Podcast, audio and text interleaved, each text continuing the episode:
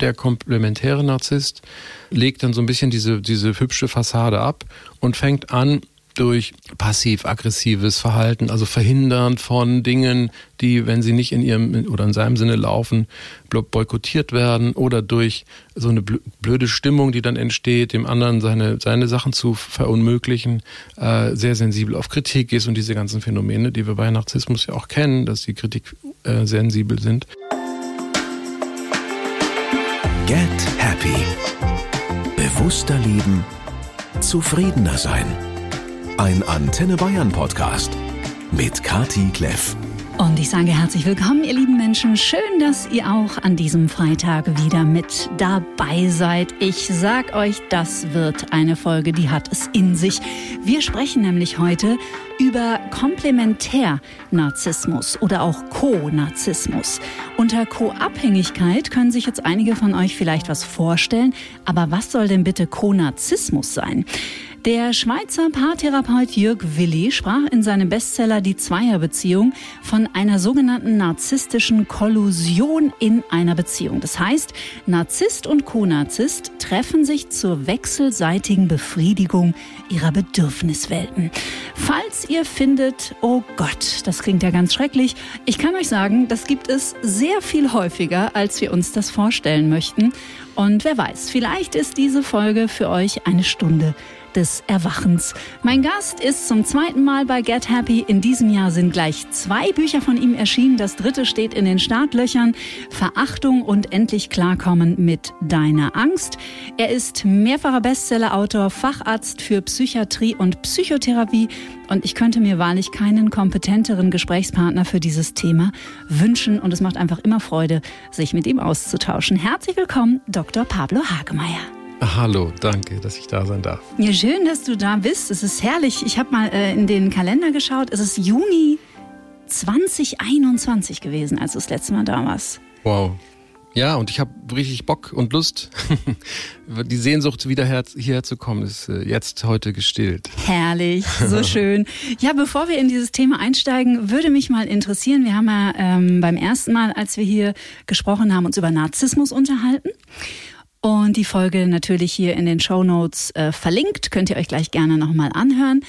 Und mich würde interessieren, wie deine Beobachtung ist in den letzten zwei Jahren, weil zu dem Zeitpunkt, als wir gesprochen haben, war Narzissmus in aller Munde. Jeder ist und war gefühlt ein Narzisst und überall lauern sie, diese bösen, boshaften Menschen. Wie hat sich das entwickelt? Es hat sich weiter entwickelt, es hat sich ähm, differenzierter entwickelt. Wir sehen auch heute in diesem Jahr, ähm, dass sich auch äh, Menschen aus der Wissenschaft, also aus dem Elfenbeinturm der mhm. Universität und der Akademie, sich trauen, populäre Bücher zu schreiben. Also ein Kollege, ähm, psychologischer Forscher aus Münster, der Mitya Back äh, hat mit seinem Buch jetzt sich auch rausgetraut aus dem Schatten oder aus dem Lichtkegel der Wissenschaft und in die Öffentlichkeit gegangen. Ähm, ein sehr spannendes Buch, sehr offen und ehrlich und klar wissenschaftlich beschrieben, dass Narzissmus eben nichts Böses ist, so wie ich das ja in meinem ersten Buch mhm. äh, äh, auch, ich hoffe, humorvoll immer noch äh, transportiert habe, sondern dass es eine menschliche Eigenschaft ist, die ihre Schattenseiten hat, aber auch ihre guten Seiten. Mhm. Und das hat, tut sich gerade tatsächlich, glaube ich auch. Es gibt natürlich immer noch die Narzissmus verteufeln und mit einer Psychopathie verwechseln oder auch nur diesen schlimmen Narzissmus sehen, aber es gibt immer mehr Menschen, die auch äh, erleichtert sind, dass sie äh, durch Narzissmus eine besondere Kraft und Gabe haben, die hilft. Und das differenziert sich immer mehr aus. Und es fällt indirekt natürlich auch denen auf die Füße, die, die Narzissmus negativ äh, bezeichnen und labeln. Und ich glaube, darüber können wir heute sprechen in dem Zusammenhang, weil nicht selten ist man dann doch narzisstischer, als man annimmt. Es gibt dieses wunderbare Bibelzitat aus der Bergpredigt von Matthäus. Was siehst du den Splitter im Auge deines Feindes, aber den Balken in deinem eigenen? Mm. Siehst du nicht. Ja. Ist doch ganz interessant. Auch das ist, also man muss wirklich auch äh, zurückschauen, schon immer, die alten Griechen ähm, haben sich auch beschwert über die bekloppten, über, überheblichen und arrogante Jugend, die alles falsch macht. Äh, und man muss auch natürlich gucken, ähm, wenn man den Balken im eigenen Auge nicht sieht, ist das ein typisches menschliches psychologisches Phänomen. Das hat mit Narzissmus eigentlich nichts zu tun. Mhm. Das hat eher damit zu tun, dass man unfähig ist, wenn man das Gefühl hat, man weiß ganz genau, wie es richtig ist, dass man genau in diesem Moment wahrscheinlich der inkompetenteste Mensch diesbezüglich ist. Oh, spannend. Ja, das ist der sogenannte Dunning-Kruger-Effekt. Ähm, der hat sogar auch den, den Nobelpreis gekriegt für Psychologie, aber den Quatsch-Nobelpreis. Also es gibt so einen, so einen lustigen Nobelpreis, so einen alternativen. Und der hat den bekommen, und das ist natürlich auch narzisstische Selbstüberhöhung, dass man denkt, man ist ein Genie und weiß genau, wie es läuft. Aber da haben die Forscher herausgefunden, dass das ein Marker dafür ist, dass man gar keine Ahnung hat. Mhm. Und erst wenn man weise ist und weiß, okay, ich weiß ein bisschen davon, aber vieles nicht, das ist eigentlich die, die richtige Position. Mhm. Also, dass man so ein bisschen auf dem, der Falschfahrer ist, möchte ich mal sagen. Ja. Auf der A7 kommen Ihnen 100 Auto, äh, kommt genau, Ihnen ein Falschfahrer, Falschfahrer entgegen, genau. einer Hunderte. Hunderte, genau. Ja, ein psychologisches Phänomen. Wie heißt es? Dunning-Kruger. Also das sind, äh, ich glaube, zwei Amerikaner. Dunning und Kruger wie mhm. äh, geschrieben. Und das ist, glaube ich, schon, das ist, glaube ich, schon 15 Jahre alt, dieses Experiment, diese Feststellung. Mhm. Und da gibt's den Mount Stupid. Das ist der Berg der Ahnungslosigkeit, auf dem man dann oben drauf ist. Und wenn man dann merkt, dass man irgendwie völlig falsch liegt, kommt man in Valley of Despair, also in den, ins Tal der mhm. Verzweiflung und der, der, der Ahnungslosigkeit und sich dann auf den Hill of Wisdom, also das ist dann nur noch ein kleiner Hügel, wo man dann weise ist, äh, am Ende landet. Und das ist eine psychologische Entwicklung, die, die nur menschlich ist. Also wir mhm. sind häufig begeistert und wissen und denken, wir haben voll Ahnung und erkennen dann irgendwann, oh nee, wir lagen wohl etwas falsch. Mhm. Ich werde, wie so häufig auch in dieser Podcast-Folge, viel Persönliches von mir teilen, weil ich mittlerweile die Hosen gerne runterlasse, mhm. weil ich das wichtig finde und äh, freue mich, dass du in deiner Rolle hier als Psychotherapeut und als äh, Facharzt für Psychiatrie, du bist ja auch Psychiater, sitzt und das vielleicht auch ein bisschen ähm, einordnen kannst und ein bisschen erklären kannst, aber natürlich erstmal zum, zur harten Landung in deinen Worten. Was zeichnet einen Co- oder einen Komplementärnarzissten aus?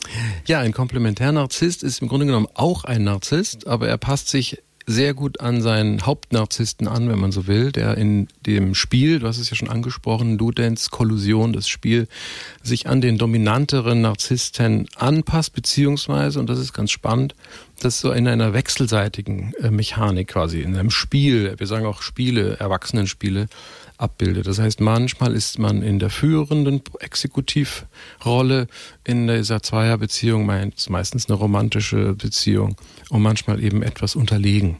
Mhm. Und äh, die komplementäre, also die ergänzende äh, Position ist im Grunde genommen, man sitzt neben dem Narzissten im Ferrari ja, oder im Porsche. Also beide haben ein großartiges, äh, aufregendes Leben, eine äh, aufregende Situation, sei es in in eine Grandiosität hinein, also in eine Überhöhung des Selbst der beiden, die sich dann äh, feiern und Spaß haben, oder beide scheitern großartig miteinander. Mhm. Nicht? Und auch darin sich zu zerfleischen und sich herabzuwürdigen gegenseitig in einer in einer Delegation, Delegierung oder herab, äh, also Verschiebung der Schuld und Verantwortung auf den anderen mhm. ist dann leider die Schattenseite. Mhm. Also ist es im Grunde genommen auf eine perfide Art the perfect match? Es ist, ja, so ist es nicht. Und äh, tatsächlich, äh, es gibt diese Idee, dass, dass der Deckel auf den Topf passt. Also dass es eigentlich zwei unterschiedliche psychologische Phänomene sind, unterschiedliche Gehirne sind, die sich verpaaren. Und äh, das ist eigentlich nicht der Fall. Also das wissen wir auch jetzt auch aus laufenden und vielen Studien, dass es eher das sogenannte Ähnlichkeitsprinzip ist, das uns aneinander kleben lässt. Also wir treffen zufällig aufeinander im Leben und das, was ähnlich ist, hält uns zusammen, weil wir es beim anderen erkennen, uns vertraut vorkommt und es sympathisch für uns ist, wir resonieren. Und wenn es Narzissmus ist oder die narzisstische Seite ist, dann ist es eben nicht so, dass das ähm, unterschiedlich, also Deckel- und Topfding ist, sondern es sind eigentlich zwei gleiche Deckel oder zwei Töpfe, die sich einfach nebeneinander dann auf dem Herd, um die Analogie mhm. fortzusetzen, befinden. Mhm. Ich habe mal über Konarzismus gelesen, es ist die Sucht, gebraucht zu werden. Also sprich, ähm, in meinen Augen sehr bedürftige ähm, Männer, in die ich etwas reinprojiziert habe, was aber zumindest in ihrer in ihren Handlungen mhm. überhaupt nicht vorhanden war mhm. und ich mich so um jeden Preis komplett mhm. unterworfen habe und komplett angepasst habe und auch immer festgehalten habe mhm. an einer Beziehung, die gar keine war. Ja. Also an der Illusion oder an dem Bild, das genau. du dir genau. gemacht hast davon. Ganz genau. Ja. Äh, ein Stichwort, du hast gesagt Männer. Ich würde auch im Zuge der aktuellen wissenschaftlichen Daten, die wir dazu haben, äh, Männer und Frauen unterscheiden sich in ihrem Narzissmus nur minimal. Mhm. Die Männer neigen dazu, dass vielleicht mehr über den Job oder über die Leistung, Frauen mehr über die Weiblichkeit zu äußern und zu mhm. zeigen. Beiden ist aber gleich, dass sie in ihrer Großartigkeit oder in ihrer Anerkennungssucht, jetzt diesen grandiosen Narzissmus mal als Beispiel nehmt, oder in ihrer Selbstaufgabe, in diesem selbstaufgebenden ähm, Typus, äh, sehr gleich zu sein. Also da können wir uns, da können wir sagen, das ist fast gleich. Äh, da sind die Frauen ein bisschen weniger narzisstisch als die Männer, wenn überhaupt. Mhm. Ähm, und insofern ähm, die Sehnsucht, sich zu, aus der Unterwerfung dienlich zu machen, äh, ist, ist, was wir auch als verdeckten Narzissmus kennen. Nicht? Also mhm. da müssen wir, müssen ein bisschen aufpassen, dass wir nicht zu viele Begriffe benutzen für das ein und selbe dimensionale Phänomen. Also wir haben leichten, mittelgradig, schweren mhm. und so mhm. weiter. Und äh, die, die, die spannende Sache ist, dass wenn wir komplementär sagen, wir natürlich auch immer so ein bisschen diese Unterwerfung darin sehen. Aber es ist vielleicht, es ist wahrscheinlich auch, auch eine dynamische Geschichte, dass der Komplementärnarzisst zu Hause, wenn er dann mit dem Partner zu Hause ist, dann anfängt, so ein bisschen die, die, die, die Schattenseiten auszupacken. Mhm. Nicht? Und nach außen treten beide wirklich als tolles Paar auf. Nicht? Nach außen ist es freundlich, nett, super, hilfsbereit, kooperativ. Also die, die, die tollen Seiten, die, die leuchtenden Seiten des Narzissmus zeigen, die auch beeindruckend sind, weil die können ja auch Gutes bewirken, das muss man dazu sagen, die also eine Leistung bringen. Nach innen kehrt sich das dann um, der komplementäre Narzisst, verdeckte Narzisst, ähm, legt dann so ein bisschen diese, diese hübsche Fassade ab und fängt an, durch ähm, passiv-aggressives Verhalten, also verhindern von Dingen, die, wenn sie nicht in ihrem oder in seinem Sinne laufen, boykottiert werden oder durch so eine blöde Stimmung, die dann entsteht, dem anderen seine, seine Sachen zu verunmöglichen, äh, sehr sensibel auf Kritik ist und diese ganzen Phänomene, die wir bei Narzissmus ja auch kennen, dass die Kritik äh, sensibel sind.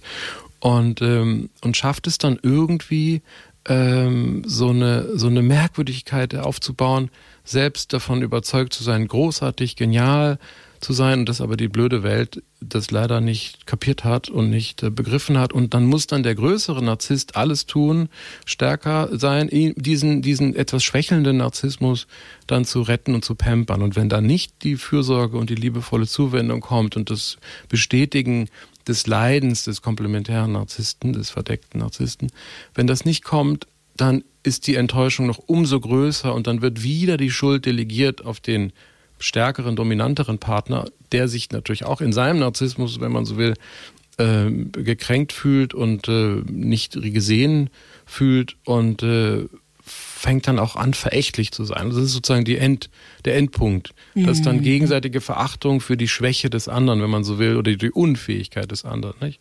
Da ist. Und das sind dann ganz üble Situationen, die leider habe ich da auch äh, wenige, aber Paare, die ich dann schon länger betreue und die, die äh, aus der Nummer irgendwie nicht rauskommen. Das ist scheinbar unmöglich, ähm, über diese äußere Schwelle zu kommen, wo nach außen super, super Family und super Bild äh, ist und die Angst auszubrechen ähm, ist so groß, und weil man befürchtet, und vor allen Dingen dann der Komplementärnarzisst befürchtet, niemand wird glauben, was ich erlebe in meiner Familie. Nicht? Also ich mhm. trete vor die ja, das Tür. Ist ja auch manchmal so. Ne? Ist ja so. Nicht? Ich mhm. trete vor die Tür und sage, mein Mann und zu Hause ist furchtbar mhm. und niemand glaubt dieser Person. Mhm. Was ja auch schrecklich ist. Mhm. Das ist mir beim Lesen deines Buches Verachtung ähm, bewusst geworden, wo du ja auch Fälle aus deinem Praxisalltag teilst, mhm. ähm, weil ich mich mit diesem Begriff Verachtung bis dahin nie ähm, befasst hatte. Und ich glaube, Verachtung ist eines der, unangenehm trifft es gar nicht mal, mhm. ist schon wirklich eines der zerstörerischsten Gefühle ja. zwischen zwei Menschen. Und wie du sagst, wenn das einmal äh, Einzug gehalten hat in eine Beziehung, dann ist es sehr, sehr schwer, da ja. wieder rauszukommen. Ja. Gibt es nicht irgendeinen amerikanischen Paartherapeuten, der das die Dead Zone nennt? Oh, gut, kenne ich nicht. Würde ich mitgehen, ja. Klingt so und mhm. fühlt sich auch so an, ne? Es ist auch tödlich. Also Verachtung ist tatsächlich der Affekt, wenn wir Menschen töten. Mhm. Ähm, also klar, man kann auch Menschen töten aus Wut, aber wenn wir mal schauen in die Übertötung von Menschen, das hat jetzt nichts mit Narzissmus zu tun, by the way. Also mhm. nicht, dass wir alle denken. Kleiner Ausflug. Kleiner Ausflug. Also wir sind jetzt in der Psychopathie angekommen, in der Soziopathie, in der äh, forensischen äh, Psychiatrie, wenn man so will, wo Straftaten begangen werden. Und da wissen wir, dass, oder auch, Klammer auf, normale Menschen in Kriegen oder in gewalttätigen Auseinandersetzungen den Feind verachten mhm. müssen, mhm. damit sie den überhaupt töten können. Also ich würde ja niemals jemanden das Leben nehmen, wenn ich den irgendwie nett finde oder irgendwie Werte teile. Also muss man ein Gefühl entwickeln. Ähm, das kennen wir auch aus der, aus der deutschen Geschichte, aus der Shoah, aus der Vernichtung von Menschenleben, die andere, anderen Glaubensrichtung hatten und andere Kulturkreis hatten. Ähm, und die, ja, ähm, so, das heißt, es geht eigentlich nur mit diesem ganz, ganz, ähm, ja, merkwürdigen Gefühl von, der andere ist eigentlich gar kein Mensch mehr. Mhm. Der andere ist eigentlich nur noch ein Gegenstand, ein Tier, so werden die ja auch bezeichnet, ne? Ungeziefer oder mhm. so oder eine, eine, eine, oder werden, deshalb ist das Labeling von Menschen eben doch das ein großes Problem. Äh, und durch diese Herabwürdigung ist es möglich, diese Menschen zu töten. Mhm. Ähm, ja, und da müssen wir vorbeugen, gehen schnell wieder zurück in eine positivere Stimmung, äh, dass wir eben auch Begriffe nicht stigmatisierend benutzen. Und das mhm. ist so ein mhm. bisschen auch, was ich ja auf mir auf die Fahnen geschrieben habe, dass obwohl wir Narzisst sagen, es auch immer gleich wieder äh, differenziert benennen und äh, äh, positiv auch versuchen zu konnotieren oder differenziert, damit mhm. wir nicht darüber Menschen verachten. Ja, da kämpfe ich an derselben Front, auch wenn ich mhm. nicht Psychiaterin bin, aber ich habe es vor zwei Jahren in unserer ersten Folge schon gesagt.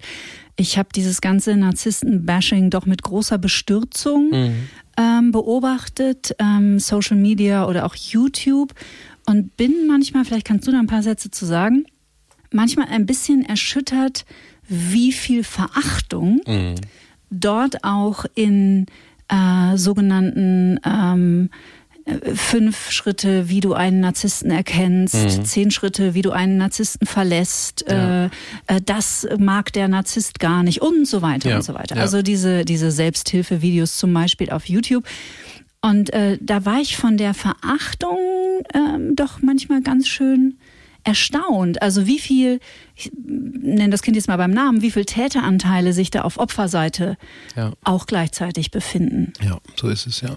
Also die ähm, Emotionen, die Gefühle, die wir beobachten können, während, während jemand scheinbar gute Tipps verbreitet, die müssen wir auch mit ja. bedenken.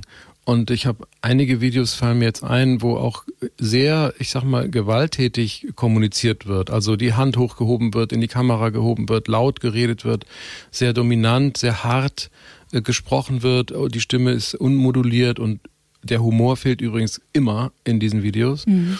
Ähm, und das sind Hinweise dafür, dass tatsächlich der Affekt der Verachtung zumindest mit irgendwie dabei ist und natürlich auch die Selbstüberhöhung mit dabei ist, ist nämlich besser zu wissen. Auch ein mhm. Narzissmusmerkmal mhm. übrigens. Nicht? Und äh, dann haben wir diese ungute Kombination, dass diese Videos äh, jetzt nicht ähm, immer den erreichen, den sie vielleicht erreichen sollten, nämlich es sind die Menschen, die wirklich leiden, wirklich vielleicht Opfer sind, in einer blöden Situation stecken, es nicht kapieren, kriegen dann diese, diese Munition geliefert und übersetzen das dann in ihr Leben und sagen, der Typ hat das gesagt oder die Dame hat das gesagt und heizen dann im Grunde genommen dieses dysfunktionale Spiel innerhalb ihrer Beziehung weiter an und verschlimmbessern es dadurch, anstatt, und das ist eigentlich die Botschaft, die eigentlich solche Aufklärungs- oder Informationsvideos haben sollten, einen humanistischen Zugang zu haben, also einen mhm. menschenliebenden Zugang zu haben und versuchen, die Kurve irgendwie zu kriegen, mit dem Menschen, den man da hat, äh, gemeinsam äh, zu leben und, und herauszufinden, was der andere von mir braucht, damit es ihm besser geht und umgekehrt, was brauche ich von diesem anderen Menschen, damit es mir besser geht. Und das ist ja eigentlich der Weg, den wir als Therapeuten ja in der Paarberatung auch äh, einschlagen, bevor wir auf die anderen einschlagen. Mhm. Die Entwicklung, die ich damals bei mir beobachtet habe, bevor ich diesen Moment des Erwachens hatte mhm. und meinen eigenen Narzissmus mhm. erkannt habe ja. und meine Manipulation erkannt habe. Ja. Ähm, und das passt sehr gut zu dem, was du gerade gesagt hast, deswegen würde ich es gerne erzählen. Die Entwicklung war folgende. Äh, ich war raus aus einer Beziehung und war tief gekränkt und tief verletzt und habe dann angefangen und ich beobachte das nämlich, ich arbeite ja auch im Coaching mit äh, ja. Menschen und begleite sie so in, in, in einfach in, in der Gegenwart, um Selbstregulation ja. und etc. zu, ja, zu lernen.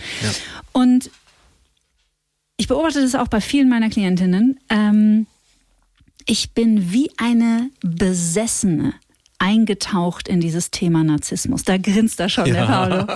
es, ist, es hat Suchtpotenzial. Es, hat, es, ist so faszinierend, weil wir natürlich alle unseren Anteil haben, aber weil wir auch, es ist wie im Kinosessel sitzen und sich denken, wow, wie kommt die Person damit durch? Wie kriegt die das hin? Und, und was ist mein Anteil? Der kommt danach, der Gedanke natürlich.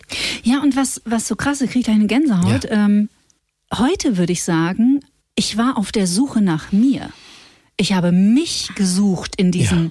in diesen Videos. Weißt das, du, wie ich meine? Da sprichst du ja was an, was ich immer erzähle, was ja eine psychoanalytische Deutung ist des Phänomens Narzissmus, dass wir uns selbst nicht finden auf der Suche und dann am Ende merken, es geht tatsächlich um uns selbst. Wir spiegeln uns in den anderen oder zumindest das, die Sehnsucht, etwas zu finden, in Kontakt zu kommen, uns zu spüren, berührt zu sein, empfindlich zu sein für etwas, ist ja eigentlich nur der tiefen Sinn, den wir suchen für uns selbst. Und äh, ja, und das ist tatsächlich, das glaube ich wirklich, auch wenn das in großen Studien schwer zu fassen ist. Es ist unglaublich schwer, eine Studie zu machen mhm. über, über mehrere äh, Jahre, vielleicht sogar, um zu gucken, wie, wie tief gehen Menschen in, in sich selbst in Kontakt, mit sich selbst in Kontakt und sind sie da vorher narzisstisch gewesen und sind sie danach weniger narzisstisch oder so.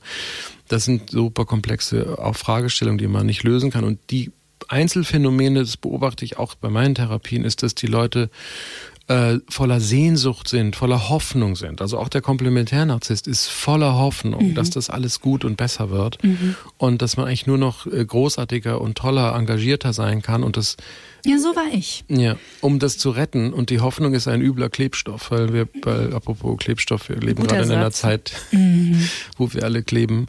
Ähm, ähm, und das ist äh, ähm, so, so eine tiefe Sehnsucht, uns selbst zu finden, beziehungsweise uns unbewusst äh, eigentlich zu brauchen und uns nicht zu finden. Und wir suchen uns natürlich über die Spiegelung. Deshalb ist das Ähnlichkeitsprinzip der Grund, warum sich Paare bilden, weil sie sich gegenseitig natürlich unbewusst suchen. Mhm. Ähm, und wenn man sich dann findet und dann sieht, äh, da ist, da ist Grandiosität, da ist Leistung, Energie und Kraft, was ja die positiven Seiten des Narzissmus sind, dann geht vieles ja sehr, sehr gut. Mhm. Nur irgendwann, wenn das Modell, dieses Lebensmodell, was automatisch funktioniert, äh, nicht mehr so gut funktioniert, weil irgendwer grandios scheitert in dem Moment, oder irgendwas stresst oder irgendeine Fassade zusammenkracht, die man sich so als gezimmert hat, dann sucht man Verantwortung. Ja, wir suchen immer sofort den Verantwortlichen, gerade mhm. auch in Deutschland, für etwas, was schief geht. Anstatt zu sagen, okay, wir haben einen Fehler gemacht, let's go on, Häkchen dran. Und diese Fehlerkultur ist dann auch in diesen Paaren eher ein Vorwurfs, eine Vorwurfskultur.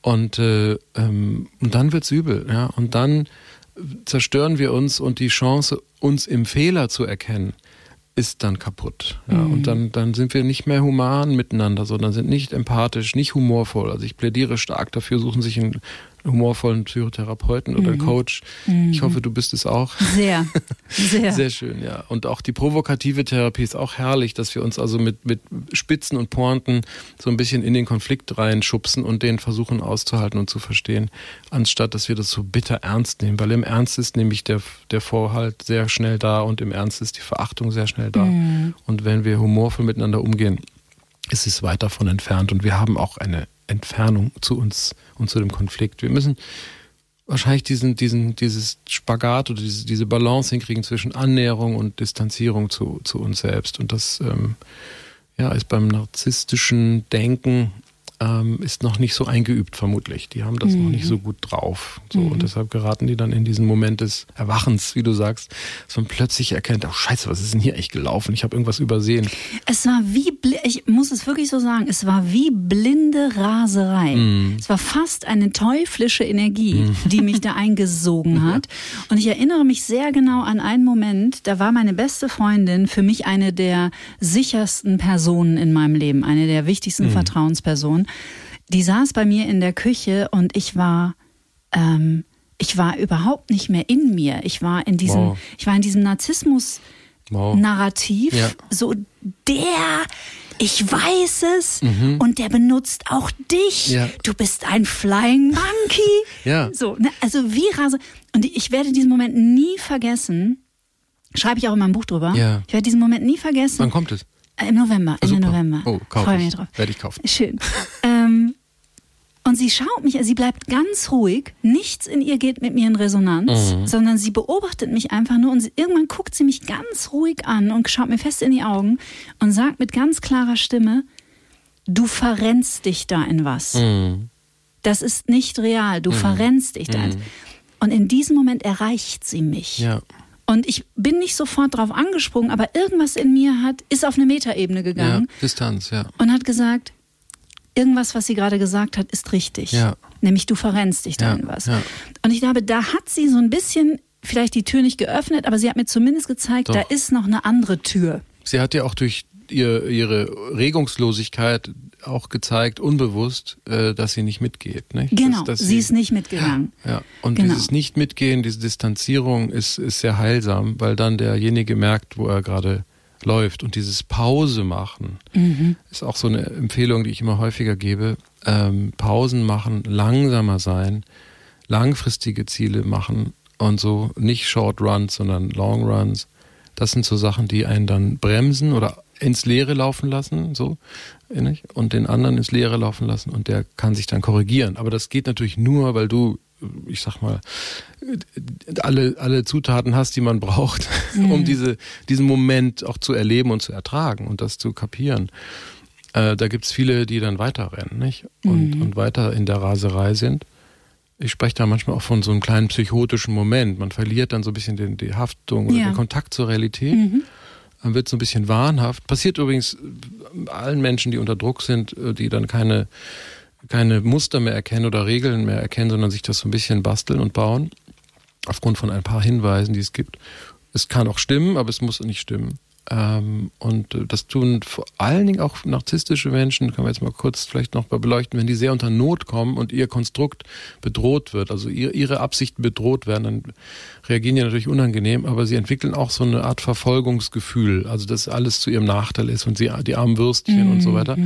Und aber auch paranoid aggressiv dann reagieren können und dann wütend werden. Das ist auch so eine, so eine Schattenseite, die dann auch passieren kann. Ähm, ja, was ich immer mache, ist, ich sag, ich höre mir das manchmal an, also wenn das so richtig abge mhm. Auswüchse entwickelt, sage ich immer, okay, das hört sich jetzt ziemlich verrückt an. Und wenn ich eine andere Meinung habe dazu, dann gebe ich dir dann auch zum Besten. Mhm. Und dann mhm. sagt die andere Position, nein, nein, das stimmt alles nicht, das ist so. Dann sage ich, okay, äh, wenn das so ist, dann muss ja einer von uns beiden total verrückt sein. Mhm. Also wenn, wenn sie mal glauben, dass sie recht haben oder wenn sie glauben, dass, oder wenn ich glaube, dass ich recht habe. Aber wir können uns darüber einig sein, dass der Wahnsinn hier im Raum ist, oder? Mhm. Und dann warte ich ein bisschen, weil einer von uns beiden verrückt sein muss. Und ich sage dann insgeheim von mir, vielleicht bin ich nicht so verrückt, weil ich hier der Therapeut bin. Es gibt aber auch verrückte Therapeuten. Ja, habe ich auch gehört. Und dann sagt, ähm, dann kann die Tür sich einen Spalt öffnen und der, mhm. der, derjenige, der ein bisschen verstiegene Wahrnehmung oder Gedanken hat, kann dann nochmal drüber nachdenken, ob das alles so wirklich stimmt und kann das korrigieren. Und das sind die korrigierenden Erfahrungen, die wir brauchen, um, mhm. um, um dann wieder, naja, ein glücklicheres oder erfülltes oder wie auch immer Leben zu, hinzukriegen. Und vielleicht dürfen wir an dieser Stelle kurz äh, auf das Wort verrückt eingehen, mhm. nämlich in seinem ursprünglichen Sinne. Mhm. Verrückt heißt natürlich nicht bekloppt, mhm. sondern wirklich verrückt. Mhm. Also irgendwas ist aus der Spur geraten. Ja. Ähm, genau das, was die Claudia damals meinte, als sie sagte, du verrennst dich ja, da in was. Genau. Du bist irgendwie gerade ja auf einer Fall. Du bist ein Geisterfahrer. Ja, und du bist wahrscheinlich auch damals emotional, also weiß ich jetzt nicht, ich sag jetzt nichts Therapeutisches oder so oder Diagnostisches, aber man ist dann einfach in so einer emotionalen Rille drin, ja. aus der man nicht so leicht rauskommt und da hilft so ein Schubser, damit die Nadel wieder, wieder in die andere Rille hüpft. Ähm, und die, äh, das, da muss man sehr dankbar sein. Also man kann häufig Menschen, äh, die sich narzisstisch verhalten oder so wahnsinnig von sich überzeugt sind und, und äh, Fehler machen, meinetwegen auch, kann man eigentlich nur ihre Fehler machen lassen. Mhm. Damit die wirklich merken, äh, dass das so nicht geht. Das tut dann weh. Und dann ist aber die Chance zur Einsicht dann da, weil sie die Erfahrung gemacht haben. Mhm. Und wir wissen, erfahrungsbasiertes Lernen ist das einzige Lernen, was wirklich kleben bleibt. Noch mhm. schon wieder kleben. Ähm, und dann und dann kommen wir aus dieser aus dieser Spirale raus von Täter, Opfer und Retter, Helfer mhm. Ding, wo wir uns verfolgen und uns gegenseitig das Beste äh, wünschen und mit Scheiße rumschmeißen und uns da verrückt machen, anstatt innezuhalten, zu beobachten, zu korrigieren ähm, und sich auch äh, fehlerfreudig zu verhalten und nicht nicht sanktionierend, schulddelegierend und so. Man kann, eine Kollegin von mir sagt, wir machen das bei uns in der Familie ganz einfach. Wir sagen, wer ist schuld? Okay, du, alles klar. Weiter geht's.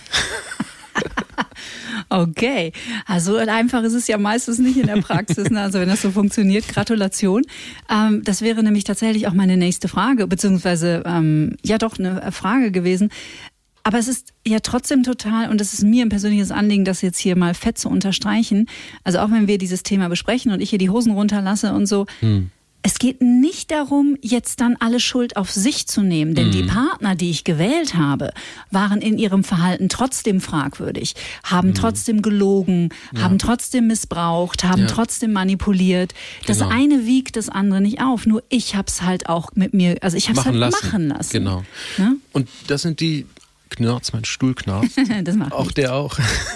Wenigstens klebt er nicht. Nein das sind die äh, narzisstischen, co-narzisstischen, wenn man so will, um, um im Thema zu bleiben, äh, Anpassungsphänomene, genau. äh, dass man die Schuld auf sich nimmt. Das machen auch viele Menschen, die dependente Strukturen haben, also abhängige, unterwürfige Persönlichkeitsseiten haben, dass sie aktiv sogar die Schuld auf sich nehmen und sagen, ich kann das tragen. Ich trage das, dass ich so einen schwierigen Partner habe. Ich halte das aus. Mhm. Oh, das war ich auch. Ne? Und und äh, dadurch überhöhen sie natürlich die Berechtigung und, und den Partner und äh, in seiner Art und Weise bestätigen sie den indirekt, anstatt korrigierende Dinge zu machen. Und auch das ist eine Sackgasse, aus der man sehr, sehr schwer rauskommt, weil irgendwann zu sagen, nee, okay, ich bin jetzt nicht mehr schuld, ich delegiere das jetzt zurück an den Absender und gebe die Verantwortung dem, der es verursacht hat oder der zumindest mitverantwortlich ist. Wir kriegen in einer, in einer Paarsituation, das ist ja auch immer so ein Ding, äh, eigentlich die Verantwortung hälftig nur hin. Also das ist halt so. Und äh, da muss man sich halt selbst regulieren lernen können. Das ist leider was das Wort, was irgendwie viele hassen äh, jetzt reguliere dich doch mal selbst emotional und dann wird man schon gesteinigt, wenn man das, das vorschlägt. Das wird auch gerne mit Kontrolle verwechseln. Ne? Ja, und es meint aber eigentlich, sich Raum, Zeit, Entspannung, Abstand, äh, Resilienz zu nehmen, also diese Schlagworte, Zeit für sich und, und auch und ganz, ganz wichtig, und das können leider in solchen dysfunktionalen Beziehungen die wenigsten sich eine Grenze aufbauen, Grenzen ziehen, Grenzen wahrnehmen, überhaupt bewusst sein, dass es sowas wie Grenzen gibt. Mhm war, war gestern äh, noch in, einem, in, einer, in einer Gerichtsverhandlung, wo es darum ging, äh, eine Pathologie zu erklären, warum eine Person in eine missliche Lage gekommen ist oder auch so unglaubwürdig war. Und die Pathologie dahinter war, äh, dass, dass die Dame ähm, für sich selbst unfähig war, äh, Grenzen wahrzunehmen. Es war ihr im Grunde genommen alles egal. Mhm. Und so eine Person ist natürlich ein gefundenes Fressen für, für dominante Typen. Ich habe auf mich gezeigt gerade. Ja. Äh, heute ist das anders, möchte ich sagen. Ne? Das, diese, diese, diese Folge soll ja auch Hoffnung machen, weil ähm, es war für mich einfach sehr viele Jahre wirklich sehr, sehr ein großes Leiden, also weil ich eben auf dieser Seite stand. Aber mit der Anerkennung dessen, was war und mit der mhm. Anerkennung dessen und mit dem Erkennen dessen, was meine Anteile daran waren, ja. konnte ich neue Erfahrungen machen und wusste, genau. weißt du? Und, und da ist jetzt der Knackpunkt und der Hammer eigentlich an der Stelle, Stichwort Resilienz, dass wir aus uns selber ein neues Leben für uns schaffen Mhm. können. Ja, also der Begriff Resilienz ist so in Deutschland sehr technisch. Das ist irgendwie so die, die Biegfähigkeit und Rücksprungkraft von Stahl eigentlich. Äh, das Ach, ist, echt? Ja, Krass. das ist eigentlich so ein technischer Begriff. Aber ein, ein französischer Philosoph hat das anders äh, oder Psychiater äh, hat gesagt, das ist, wenn neues Leben wächst. Das heißt, das alte Leben ist abgeräumt durch irgendeine Katastrophe und es, es kann aus uns selbst wieder etwas Neues entstehen. Und das ist eigentlich der Satz oder die Haltung, die ich auch vermittle, wenn wir in so einer blöden Beziehung sind, selber narzisstische Anteile verdeckte haben, glauben, wir sind großartig, aber nicht entdeckt, nie erkannte Genies sind und so, dass wir immer die Chance haben, wir können neues Leben in uns entstehen lassen. Das alte ist abgeräumt, die Beziehung ist irgendwie gescheitert, aber wir können für uns die Hoffnung haben, nicht für die Beziehung. Wie gesagt, Hoffnung ist da ein übler Klebstoff für die Beziehung. Aber für uns persönlich die, die Hoffnung haben, dass in uns etwas Neues entstehen kann, dass wir die Kraft des Narzissmus für uns nutzen an der Stelle und auch nicht unbedingt den Partner verlassen müssen, wenn die Beziehung gescheitert ist, sondern wir gehen ein bisschen auf Distanz und ähm, schaffen unsere eigene neue Lebensform, die wir frei gestalten können. Es steht nirgendwo geschrieben, wie man Beziehungen zu führen hat. Also in, im Alten Testament steht ziemlich wildes, im Neuen ist es ein bisschen ordentlicher, aufgeräumter, aber es gibt kein Handbuch für wie oder keine Regeln und Gesetze, wie müssen wir eine Ehe oder eine Beziehung führen. So. Also die Resilienz nutzen, dass wir uns selber neu erfinden, erschaffen können, wenn etwas zerstört oder abgeräumt oder so schwer belastet ist und die Chance besteht und die Angst, die dabei äh, immer begleitend ist, ob das gelingt, die akzeptieren und annehmen als ein, ein Hinweis darauf, dass wir noch nicht tot sind. Das ist das Leben. Ja, so ist es. Du hast vorhin in einem Nebensatz gesagt, dass es häufig eine Wechselwirkung ist, Narzissmus, Konarzissmus. Innerhalb einer Beziehung oder von Beziehung zu Beziehung? Du meinst so, so eine Art Spiegel über die, über die Bande. Also ich glaube, dass alle, oder was heißt, ich glaube, ich weiß, durch, durch große Studien wissen wir, dass jede Facette menschlichen Verhaltens irgendwie vorkommen. Also insofern ist es natürlich auch in, von Beziehung zu Beziehung ein Phänomen, was wir mitnehmen. Und wenn wir es nicht äh, aufgelöst bekommen, wird es sich wiederholen. Und das ist auch das Phänomen, was wir, was wir kennen aus der Psychoanalyse, dass sich Trauma oder negative Erfahrungen, es muss ja nicht immer Trauma sein, ähm, Einzelereignisse, die uns belastet haben, ähm, Schicksale, ähm, die sich bewusst oder unbewusst in uns eingepflanzt haben, dass wir das Verhalten, was wir, um das zu bewältigen, äh, dazu zeigen, dass sich das immer wiederholen wird, bis zu dem Moment, wo wir es bewusst beobachten können und bemerken und verändern und korrigieren können. Mit aller Kraft, mit aller Nachhaltigkeit, Nachdruck, Zeit, Geduld, Ja. Gelassenheit. Danke. Wer 40 Jahre lang einen, denselben Irrtum begeht, wird in einem Jahr den nicht korrigieren können, sondern es dauert wahrscheinlich dann 20 Jahre, bis es wieder, naja, hinkriegt, vielleicht weniger. Ein bisschen weniger schon. Ja, das ist so wichtig, was du da gerade sagst, weil klar ist Bewusstmachen der erste entscheidende Schritt. Also ich kann nicht verändern, was mir nicht bewusst ist. Ähm, aber dann, also auch ein Hoch auf die Neuroplastizität, natürlich, wenn Zum wir, Glück. ja, zum Glück, wenn wir neue Sachen lernen können. Aber wie du schon sagst, ähm, also als ich dann in meine, ich habe dann anderthalb Jahre Pause gemacht und habe erstmal meinen ganzen Scheiß aufgeräumt und äh, musste erstmal ein paar Mal an Beneidenswert. der einen oder anderen Stelle schl wirklich schlucken. Ja, aber das, toll. Ja, total. War super, super wichtig. Und ich weiß aber, dass ich ähm, gerade im ersten halben bis Jahr dann in meiner neuen Beziehung, die eine korrigierende Erfahrung, äh, Erfahrung war und ist, Mhm. ähm, auch heute noch immer wieder wach sein muss, Mhm. wo falle ich in alte Verhaltensmuster, ähm, wo gehe ich wieder, also wo fühle ich mich plötzlich wieder wie fünf, wo Mhm. fange ich äh, wieder an, mich um meinen Partner herumzubauen und rumzuschleichen und ständig zu fragen, "Hm, was brauchst du? Nein, Mhm. Da- das macht mir das? nicht. Auf jeden Fall, genau. Ja, darf ich das? Ganz genau. Ja. Und äh, ich glaube, das, ja, das bleibt doch wahrscheinlich so, bis wir 100 also, sind. Ja, ich finde, da ist ein, ein Tipp, also ich gebe ja wenig Tipps, aber ein Tipp wäre, genau das zu tun, was total untypisch dann ist in der Situation. Mhm. Normalerweise würde man fragen, darf ich das? Und dann macht man es halt einfach oder sagt Tschüss. ich bin jetzt kurz weg, komm nachher wieder. Ja. oder hier, das gibt's jetzt zu essen, friss oder stirb. Also irgendwie völlig absurde Sachen machen, die man gar nicht so gar nicht so drauf hat, weil es ist einmal lustig, du lachst, wir lachen beide. Warum ist es lustig? Weil es natürlich Erwartungen korrigiert, die wir nicht haben. Also mhm. Humor entsteht, wenn die Erwartung, die sich mit Spannung aufbaut, nicht erfüllt wird, sondern was anderes kommt. Ähm, und das erleichtert toll, weil wir können dann unsere Anspannung darüber abreagieren. Mhm. Und äh, so, heute gibt es Süßigkeiten zum Mittagessen, dann mhm. Teller Gummibärchen, keine Ahnung. Also einfach Quatsch da machen, um das aufzulockern. Aber auch wenn die Sachen sehr ernst werden, leider ist es auch so, gelassen bleiben, versuchen eine humorvolle Distanz aufzubauen, den anderen nicht zu verachten oder herabzuwürdigen, sondern zu sagen, der ist aus seinem System, aus seiner Biografie so, aus seiner Genetik so. Wir wissen, 50 Prozent der Gene machen unser Temperament aus, unsere Emotionalität und wenn die, wenn die halt genetisch so vererbt wurde, dass das halt mehr so ein, so ein trockener, empathieloser Brocken ist, dann ist er das halt. Da kann man ihn dafür nicht verachten, sondern der ist halt so der Typ oder die Tante. Genau. noch. Noch. Vielleicht. So. Vielleicht noch. Aber wir können, Gene können wir halt so ein bisschen schlafen legen, wenn sie ungünstig sind durch Psychotherapie und durch Meditation und durch Achtsamkeit und Mindfulness und, und diese ganzen Dinge und Akzeptanz, radikale Akzeptanz vor allen Dingen, zu akzeptieren, dass sich die Sachen nicht ändern werden, außer wir selbst ändern uns ein bisschen mhm. und passen uns vielleicht ein bisschen an oder ändern den Kontext oder äh, arbeiten an unserer Resilienz, an einem neuen Leben für uns selbst und, äh, und dass wir besser mit anderen klarkommen. Und dann geht es wahrscheinlich gut, ja. Aber wow, also man muss tatsächlich auch Tribute zahlen, wenn man aus so einem dysfunktionalen System aussteigen will. Mhm.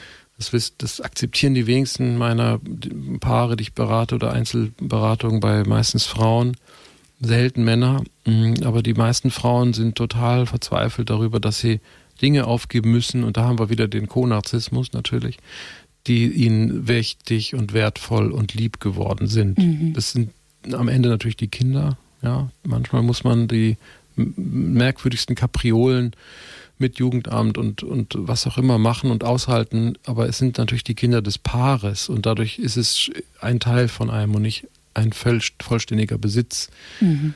Kinder sind, sind eigenständige Wesen und leider sind wir hoffentlich verändert sich bald in der Wahrnehmung, dass wir den Kindern eigentlich die beste Entscheidung ähm, geben müssen und den besten Weg bauen müssen und äh, nicht auf die ähm, ja, Egoismen und, und äh, Kränkungen der Eltern achten mhm. sollten, sondern eher gucken, dass es dem Kind gut geht. Ne? Das ist vielleicht ein anderes Thema. Aber da auch der komplementäre Narzissmus als sozusagen perfide oder unbewusste Mechanik, die dann über so ein verdecktes Anspruchsdenken, über eine passiv-aggressive Blockierung der, des Gelingens, nicht, das äh, zerstören kann, äh, dass man da nochmal drauf achtet, dass wir, ähm, wenn wir uns trennen, ähm, wenn Paare auseinandergehen, weil es eben nicht mehr geht, und äh, das ist auch eher die Schattenseite, dass man sich dann nicht bekriegt. Aber trotzdem passiert es halt leider. Mhm. Ja, man bekriegt sich halt trotzdem zum Nachteil von allen. Man beschäftigt Amtsgerichte und Jugendämter und alle sind überfordert. Also es wäre wirklich heilsam und also in dem Sinne wirklich heilsam, dass äh, Paare, die vielleicht jetzt heute zuhören, aufhören mit dem Kriegsbeil, sich zu bekämpfen, mhm. weil das macht das Problem nur noch größer, sondern man akzeptiert, dass man unterschiedliche Natur hat. Also es ist wirklich so, Paare, die sich finden, sind ähnlich zu einem großen Anteil und ähm, wenn sie nicht miteinander zusammen mehr passen, weil sie Schwierigkeiten miteinander haben, dann ist es nicht deren Schuld in dem Sinne, sondern es ist einfach eine Konstellation, die dazu geführt hat und dann ist Abstand ähm, das Beste, dass sich beide beruhigen, äh, jeder auf seine Art und Weise und dann äh, herrscht dann Frieden. Und das Problem ist, dass dieser Frieden leider immer wieder gestört wird, weil irgendjemand von den gegnerischen also gegnerverfeindeten oder streitenden Parteien ähm, das anfeuern oder auch die Anwälte da auch irgendwie ihren Spaß und ihre Berechtigung darin sehen, äh, das nochmal richtig scharf zu ziehen und abzuschießen, mhm. anstatt da wirklich an einen Konsens, äh, am Konsens zu arbeiten oder zumindest an einem Kompromiss. Mhm. Ja, da kriegst du bestimmt die eine oder andere wirklich gruselige Geschichte ja. so mit, ja. ne, vor ja. Gericht, kann ich mir gut vorstellen.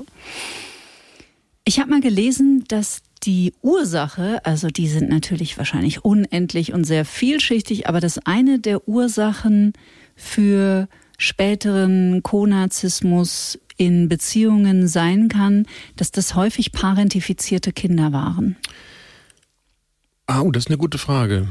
Das äh, kann ich mir vorstellen. Also Parentifizierung heißt, dass die äh, Eltern aufgrund eigener Unreife den Kindern äh, Aufgaben delegiert und übergeben haben. Ja, oder auch Krankheiten, ne? Depressionen, Alkohol. Ja, alles übertragen haben, was eigentlich ein Erwachsener auszuhalten hat und insofern die Kinder aus ihrem Paradies damit vertreiben. Mhm. Ähm, ich kann mir das gut vorstellen, ähm, dass das so ist. Ähm, ich kann mir vieles leider vorstellen. Mhm. Äh, die Parentifizierung der Kinder bedeutet eigentlich der Verlust der natürlichen Entwicklung des Kindes. Das Kind muss ja seine eigene Fantasie und Sicherheit in den ersten drei Jahren erlebt es ganz viel ähm, ähm Informationen und Erfahrungen, die für die eigene persönliche Resilienz wichtig sind. Das heißt, komme ich durch Krisen durch, bin ich selbstwert stabil, ähm, bin ich ähm, emotional in der Lage, Dinge auszuhalten? Ähm, bin ich in der Lage, soziale Interaktionen, auch wenn sie schwierig sind, auszuhalten? Das Leben, das lernt man so in den ersten drei Jahren. Und wenn die Kinder dann anfangen können zu sprechen und dann vielleicht auch Verantwortung übernehmen können, es gibt es leider viele Eltern, die denen Verantwortung geben, zum Beispiel über die Geschwister. Mhm. Also pass auf die Kinder auf, pass auf deinen kleinen Bruder auf. Solche Sachen sind unglaublich überfordernd für diese kleinen Menschen. Ähm, und äh, dann entwickelt sich so ein Schuld-Scham-Komplex bei denen. Mhm. Also ein schlechtes Gewissen. Und die Erziehung übers schlechte Gewissen, hast du nicht auf das aufgepasst. Du bist verantwortlich für meine Depression. Du bist dafür verantwortlich, dass ich Alkohol trinke, wie du sagst, mit den Krankheiten, die letztlich auch nur Symptome und Auswüchse sind von einer mhm. Selbstwertproblematik oder irgendeinen anderen Sachen, ähm, dass dann die Kinder in, einer, in einem Komplex aufwachsen, der sie selbst verantwortlich schuldhaft, schlechtes äh, Gewissen erzieht. Und diese Menschen sind extrem, ähm, fällt mir jetzt ein, ein Patient ein, extrem äh, daran interessiert, dass es dem anderen gut geht, mhm. extrem kümmernd, extrem haftend äh, und wollen unbedingt, dass das mit ihnen immer gut geht. Das heißt, sie sind völlig intolerant gegenüber eigenen Fehlern, die sie machen, haben einen extrem lauten inneren Kritiker, der sie ständig niederputzt und, äh, und sind damit eigentlich schwer am Leiden ja, und mhm. leiden aber so still vor sich hin und, äh, und sind total verwundert, wenn man denen sagt, äh, dass mein innerer Kritiker zum Beispiel, der ist ganz leise oder ich kenne den gar nicht, ehrlich gesagt. Mhm. Und wenn man das denen sagt, dann, Wirklich? dann ja, Boah, da gratuliere ich dir. Das ist geil, oder? Ja. ja ich ich habe wirklich hart drüber oder nachgedacht. Oder ist das auch ein Belinda Fleck noch bei dir? Es ist vielleicht mein Narzissmus, der mich da rettet, dass ich glaube, ich bin okay. Aber ja, und, und die, ähm, aber deren inneren Kritiker sind so laut und, und die sind so voller Schuldgefühle ähm, und schlechtes Gewissen, dass die, dass das natürlich komplementär narzisstisch eher, ähm, wie soll ich sagen, passend ist, nicht? Also da, das heißt, ich unterwerfe mich, passe mich an, schaue, dass es dir gut geht, um mich selbst damit so ein bisschen zu beruhigen, aber gib dem anderen, gib dir die Bühne, den Raum, dass du großartig sein kannst.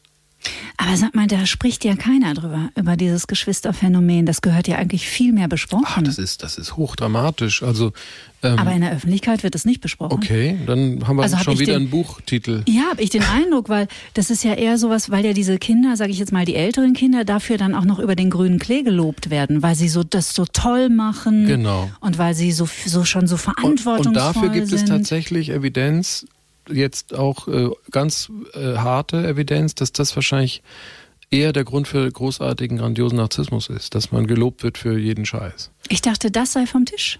Nee, ist genau umgekehrt. Mhm. Also was vom Tisch ist, ist, dass wir, oder was eher vom Tisch ist, also die Psychoanalytiker finden das zwar immer noch toll, ich finde es auch persönlich toll und eine gute Erklärung, dass der Selbstwert, wenn der jetzt ständig herabgewürdigt wird in der Erziehung, dann kompensiert mit einem grandiosen mhm, Narzissmus. Mhm, das kenne ich auch. Genau. Das finde ich persönlich immer noch eine brauchbare Hypothese, ja.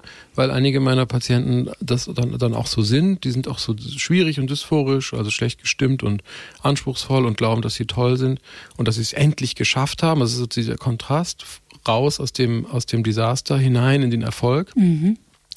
Ähm, aber die Untersuchungen von, von Mitya Back sagt, dass, äh, dass das wahrscheinlich gar nicht so durchschlägt, sondern eher die Einzelerfahrungen sind, die man im Laufe des Lebens macht.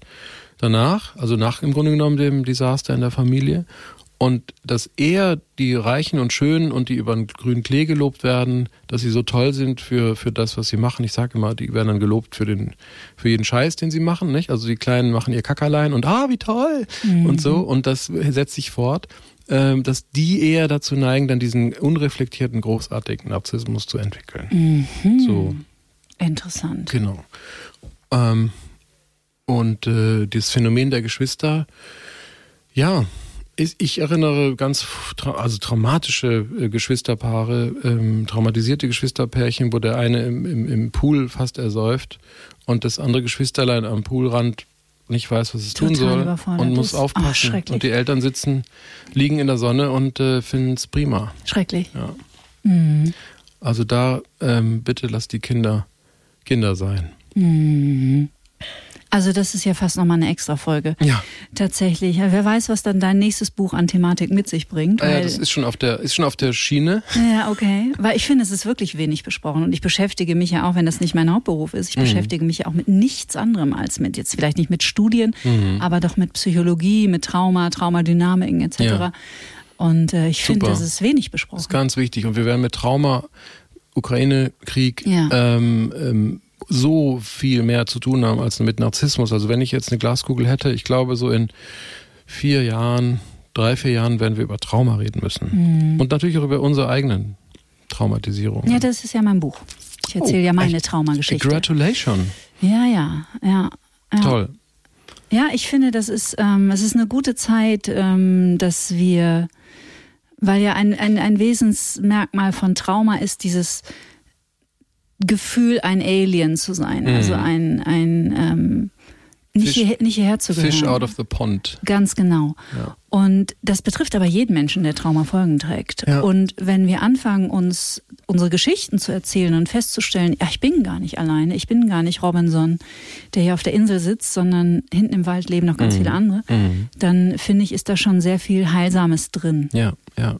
Was auch übrigens ähm, nicht so sehr stimmt, wobei ich da meine Einzelfälle habe, die, wo ich daran denke, ist eben, da, ob Traumatisierung mit Narzissmus einen Zusammenhang hat. Also wahrscheinlich ist es nur eine Korrelation, also eine lockere Bindung, Zufall vielleicht sogar, aber eine eindeutige Verbindung soll es wohl nicht geben. Mhm. Also finde ich auch ganz spannend, wobei ich das in meinem letzten Buch als Hypothese mal aufgestellt habe. Haben wir auch drüber gesprochen und, in den letzten Genau, Folge, und ist mir, ist mir, kommt mir eher nah und zusammenhängend vor.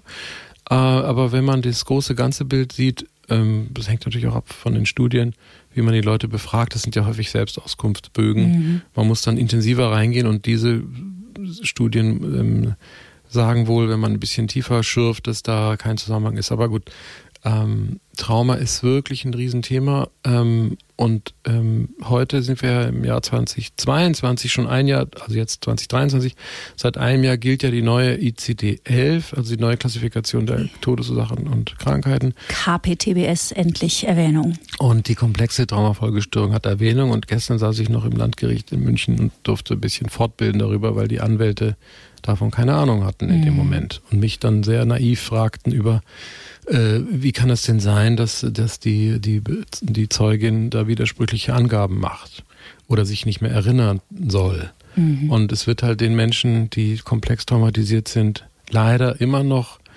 aufgrund von mangelnden Wissens und Informationen vorgehalten, dass das äh, ja unlogisch ist, wenn jemand mal so, mal so ist. Mhm. Und äh, wenn ich den dann erkläre von komplex traumatisierten Menschen, die mal so, mal so sind, äh, dann scheinen die das noch, äh, tun die sich noch schwer, das zu glauben. Mhm.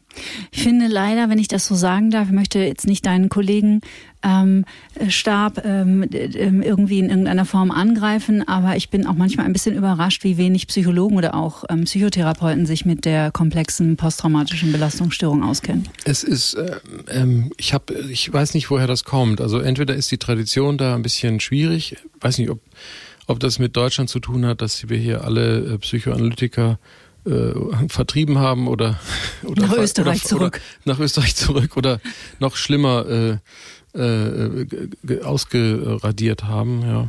Ähm, also die Tradition des Humors und die Tradition der Psychoanalyse oder Psychotherapie ist leider in Deutschland kurz mal wegrasiert mhm. worden äh, und muss sich jetzt so ein bisschen erholen. Es schwappt so ein bisschen rüber, natürlich aus Amerika. Wir haben Wir haben äh, gute Entwicklungen mittlerweile, das ist klar. Wir erholen uns, aber ähm, die, die, die ähm, klare Verständnis äh, über Psychoanalyse, Psychotraumatologie, Persönlichkeitspsychologie und die Pathologien, die dabei, das, das wissen noch nicht alle so. Wird auch nicht so unterrichtet. Es, es hängt wirklich davon ab, wie wir es, wie welchen Professor wir haben in der Ausbildung, mhm. welche, welche, was wir studieren, welches Institut wir, wir besuchen ähm, und was uns interessiert. Und Psychotherapeuten haben, ja, psychologische Psychotherapeuten haben haben so ihre, ähm, ähm, ja, sind nicht medizinisch ausgebildet, also kennen sich mit Psychosen zum Beispiel, Schizophrenie nicht so gut aus und umgekehrt die psychiatrischen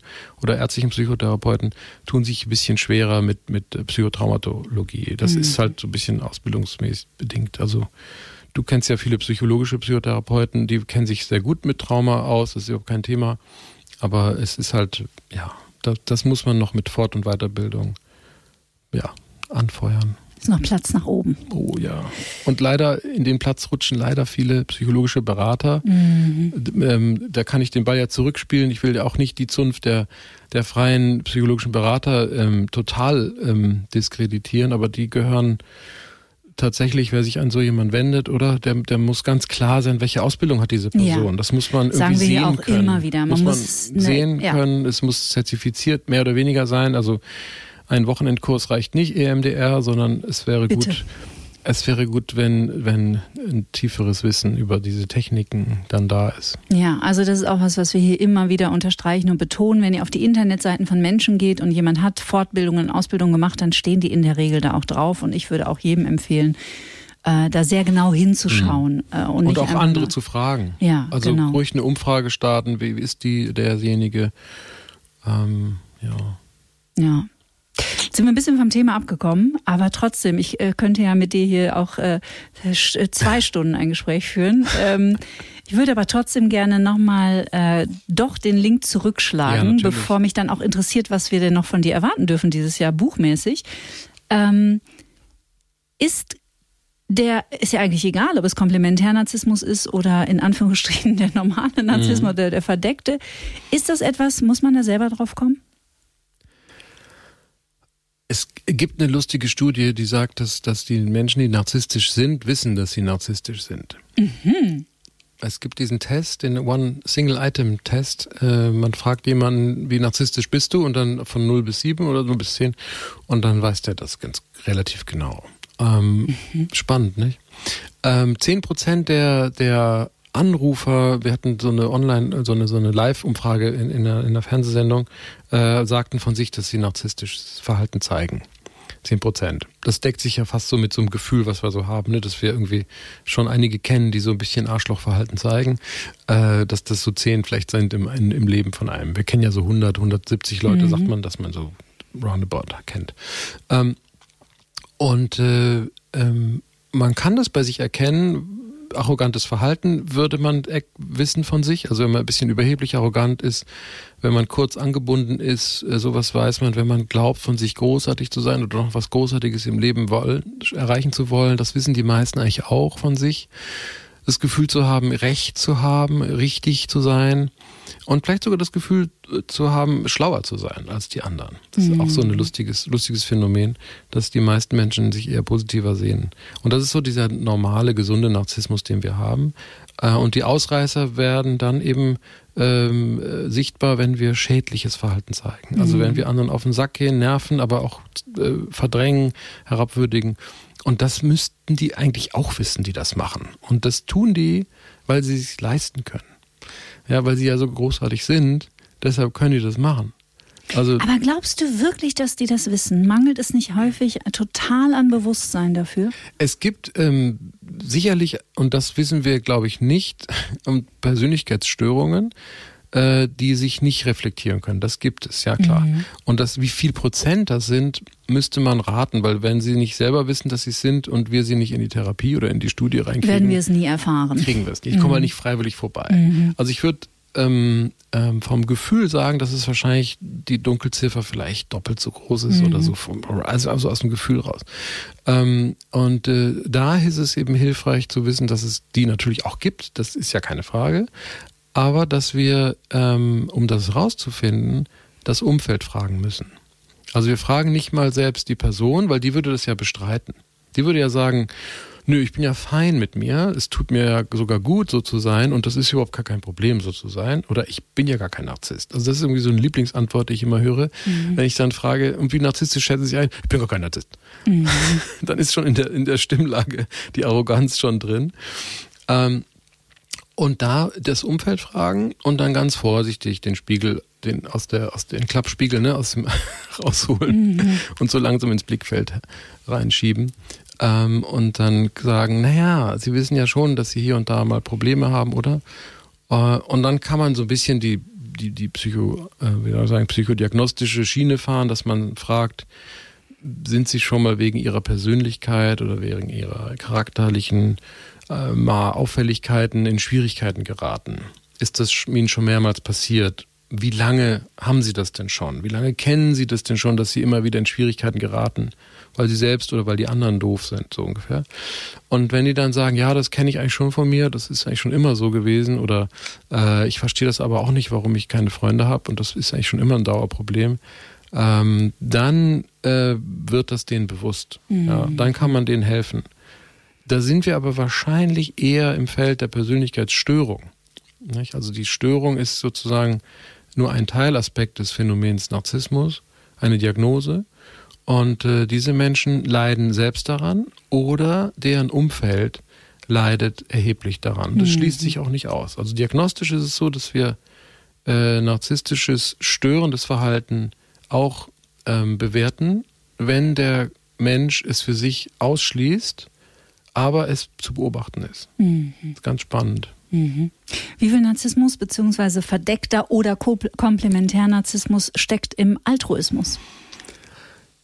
Ähm, gute Frage, weiß ich nicht, aber ich würde sagen, ein, ein nicht jeder Altruist ist ein Narzisst, so rum, aber narzisstische Menschen, die selbstaufopfernd, kommunal sind, sind sicher altruistisch. Es geschieht dadurch auch viel Gutes aber am Ende wollen sie dafür die Lorbeeren einernten oder die oder ernten die äh, Anerkennung und das ist ja die die Hauptmotivation. Mhm. Das narzisstische Selbstwertgefühl zu füttern, Anerkennung zu kriegen, weil ich so wahnsinnig selbstlos bin. Passiert Gutes, Spendengalas zum Beispiel sind ja auch was Gutes. Die Frage ist dann, wohin mit der Kohle?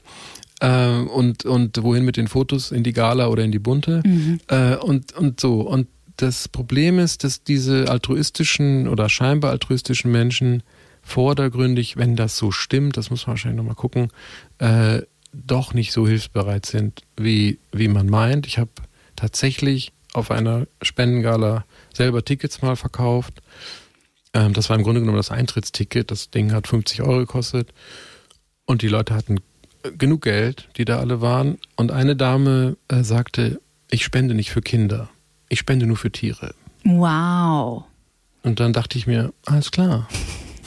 Weiß man aber auch erstmal nicht, was man sagen soll. Ne? nee, habe ich gelächelt und bin weitergegangen. Ja. Es hat vielleicht sehr viel über die Dame ausgesagt absolut, und verraten. Absolut, ja, absolut. Ja, ja. Ich habe deswegen gefragt, weil ähm, zum Schluss könnt ihr reinhauen, wenn, äh, reinhören, wenn ihr Lust habt. Äh, kann ich hier leider nicht in diesen Podcast aus Urheberrechtsgründen packen, würde ich gern. Es gibt einen Song von Taylor Swift, der heißt Anti-Hero. Mhm. Und da singt sie an einer Stelle, um, ähm, Did you hear about my covered narcissism? Ja. Um, ähm, äh, irgendwie versteckt im ja, Altruismus. Ja, ja, genau. So, ja, ja. Ist in Amerika, weil du, weil du Taylor Swift sagst, ein großes Thema, weil da viele über Charity sich natürlich selbst überhöhen und steuergünstig dann Partys mhm. schmeißen oder so, wahrscheinlich auch in Deutschland. Aber da ist das Karitative über die, über die Finanzecke, sag ich mal, über das, über das alte und neue Geld, ist es eine, eine Form, sich selbst darzustellen als, äh, als äh, menschlich. Nicht? So, also man stellt sich als menschlich und äh, Menschenliebhaber, Menschenfreund dar äh, und äh, trifft sich aber trotzdem mit den, mit den Kumpels vom Golfclub oder so. Mhm. Also man bleibt in, in seiner Ebene. Genauso altruistisch, narzisstisch kann es sein, in Afrika eine, eine Schule aufzumachen oder einen Brunnen zu bohren Äh, aber dann hat es ja auch was Gutes. Wollte ich gerade sagen. Das ist die helle Seite des Narzissmus. Ja, genau. Ja. Was dürfen wir von dir denn noch erwarten? Was kommt denn noch dieses Jahr? Es kommt ein Buch äh, pünktlich zur Buchmesse, ähm, was für Drehbuchautoren und Filmgucker geschrieben ist. Aha. Äh, Spannend. Und, und zwar äh, die, die Film lieben, die die Kino lieben. Mhm. Und das, der, der Titel des Buches ist ähm, Das bin ja ich. Ausrufezeichen. Also was, passiert einem, wenn man im Kinosessel sitzt und einen Film guckt? Warum geht man überhaupt ins Kino? Warum feiert man einen Kinoabend zu Hause auf der Couch?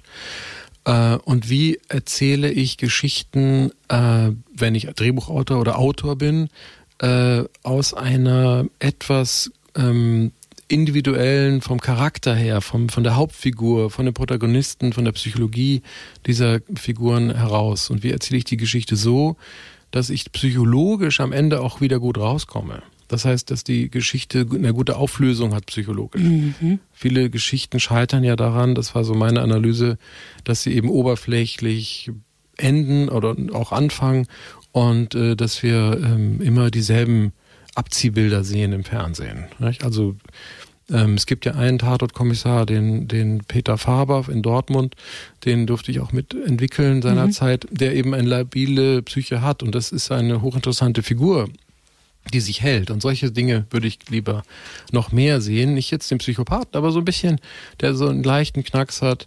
Und äh, anstatt jetzt die glatt gebügelten, ähm, ich sag mal, Montagabend oder Sonntagabend äh, äh, Sendungen, die man auch braucht natürlich als Eskapismus, schöne Landschaften und so, aber es schmerzt mir äh, leider, und deshalb gucke ich das nicht, ähm, diese, diese oberflächlichen äh, Geschichten und Menschen ernähren sich von diesen Geschichten und äh, ja, und äh, sie sollten, glaube ich, sie brauchen, sie haben besseres Futter verdient. Ah, wie toll, es klingt mega. Dann musst du Breaking Bad lieben ist drin vor. Es kommt kurz, also ich habe eine Filmografie von, also ich glaube, es sind irgendwie, ich habe 50 Filme oder mehr kurz angerissen.